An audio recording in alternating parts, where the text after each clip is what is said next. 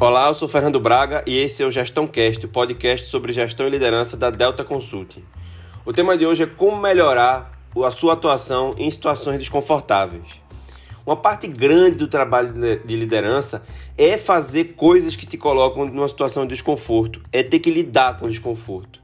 Por exemplo, você pode precisar apontar e tratar um problema numa situação difícil, você pode precisar é, dar um feedback delicado para alguém numa situação, numa situação complicada, você precisa lidar com frustrações sobre projetos ou frustrações que a equipe traz para você.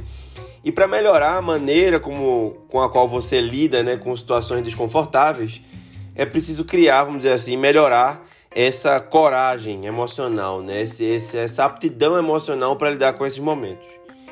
Primeira coisa é você pensar onde você quer se desenvolver, qual é o primeiro passo mais fácil de algo que te incomoda. Ou seja, não é pegar a questão mais difícil, mas também não é pegar algo que já está funcionando bem. É pegar algo que você precisa melhorar e escolher dentre essas opções, esse mapeamento que você fizer, o que é mais fácil.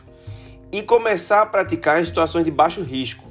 Por exemplo, se você quiser é, melhorar a sua capacidade de negociação, de confronto, você pode pegar uma situação em que uma conta veio errada ou que você está tendo algum problema com a sua internet e começar a tratar de uma forma diferente. Se você tem problema com isso, você começa a tratar de uma forma diferente e usar essa negociação, essa ligação, essa conversa como um campo de prática, como se você estivesse tratando com alguém na sua organização.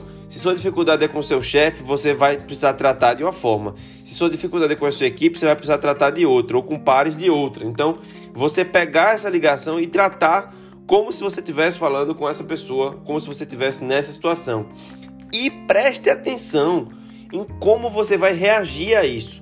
Se você ficou com raiva, se você ficou frustrado, se você ficou titubeando, inseguro, e focar em como você vai gerenciar e resistir a esses impulsos e praticar de novo em situações de baixo risco até a, a, a chegar no ponto que você vai poder tratar em, em, situações de maior risco e que você não tem como contornar, né? que seriam situações de trabalho é, de alto risco.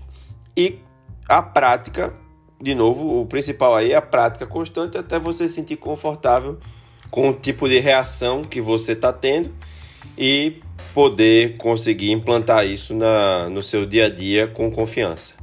Um abraço e até a próxima.